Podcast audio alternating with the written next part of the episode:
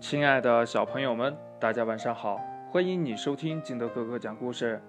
今天呢，金德哥哥给大家讲的故事叫《木头城的歌声》。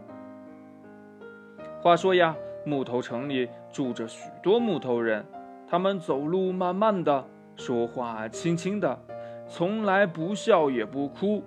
这木头城真是一座安静冷清的城市。流浪歌手布熊经过这里时，第一回给这座城市带来了歌舞。布熊有一只神奇的音乐盒，盒子里呢住着一个小小的音乐姑娘。盒子一打开，小姑娘就跳起轻快的舞蹈，唱起欢乐的歌谣。如果感到幸福，你就拍拍手。如果感到幸福，你就跺跺脚。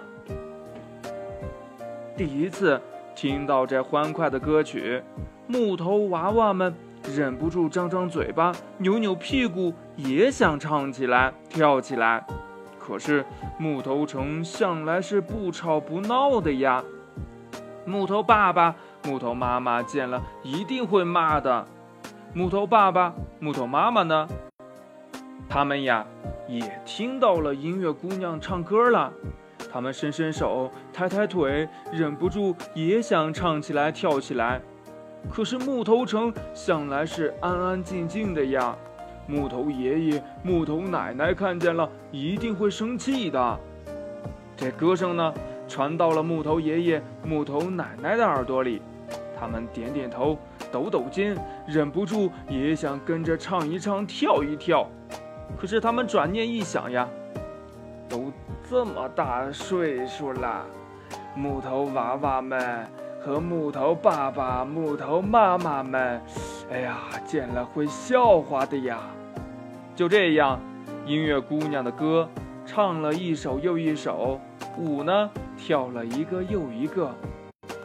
木头城里所有的人都假装没有听见、没有看见，只管呀。静静地做自己的事情，真是一群木头疙瘩。布熊见没人理睬他们，嘀咕了一句，就收拾好音乐盒，继续流浪了。可是粗心的布熊把音乐姑娘忘丢在木头城里了。当木头娃娃们发现音乐姑娘时，小姑娘呀，早哭成泪人了。从来不哭的木头人呐！最怕见眼泪了，这木头爸爸、木头妈妈一个劲儿地劝音乐姑娘：“你为什么要哭呢？快别哭了。”木头爷爷、木头奶奶把音乐姑娘带回家，让她睡在木头房子的一张小木床上。夜里呀，木头人一家全睡了，音乐姑娘躺在小木床上唱起了歌儿。如果感到悲伤，你就叹叹气，唉唉；如果感到悲伤，你就哇哇哭，哇哇。小姑娘呀，边唱边哭，越唱越伤心，越唱呀，这眼泪越多。木头人一家都醒了，他们一个个都竖起耳朵听音乐姑娘的唱歌。他们没想到世界上会有这样悲伤的歌。他们也跟着叹起气来，也跟着掉下眼泪，跟着轻轻地唱起了这首让人伤心的歌儿。歌声飘呀飘呀，越过了木头城，一直传到了小布熊的耳朵里。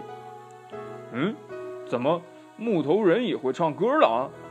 布熊先是奇怪呀，再仔细一听，呀，音乐姑娘跟他们在一起唱歌呢。这布熊呀，掉过头，又向木头城奔去。音乐姑娘重新回到了音乐盒里，唱起了她在木头城唱过的那支拍拍手、跺跺脚的歌曲。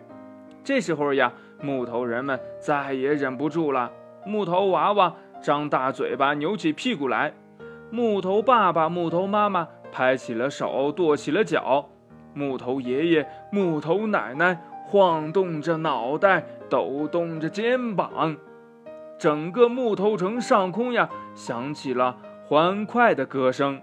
木头城一夜之间变成了音乐城了。布熊和音乐姑娘再也不想离开木头城了，他们呀要把这歌舞呢永远的留在木头城，也把欢乐和幸福永远的留在木头城。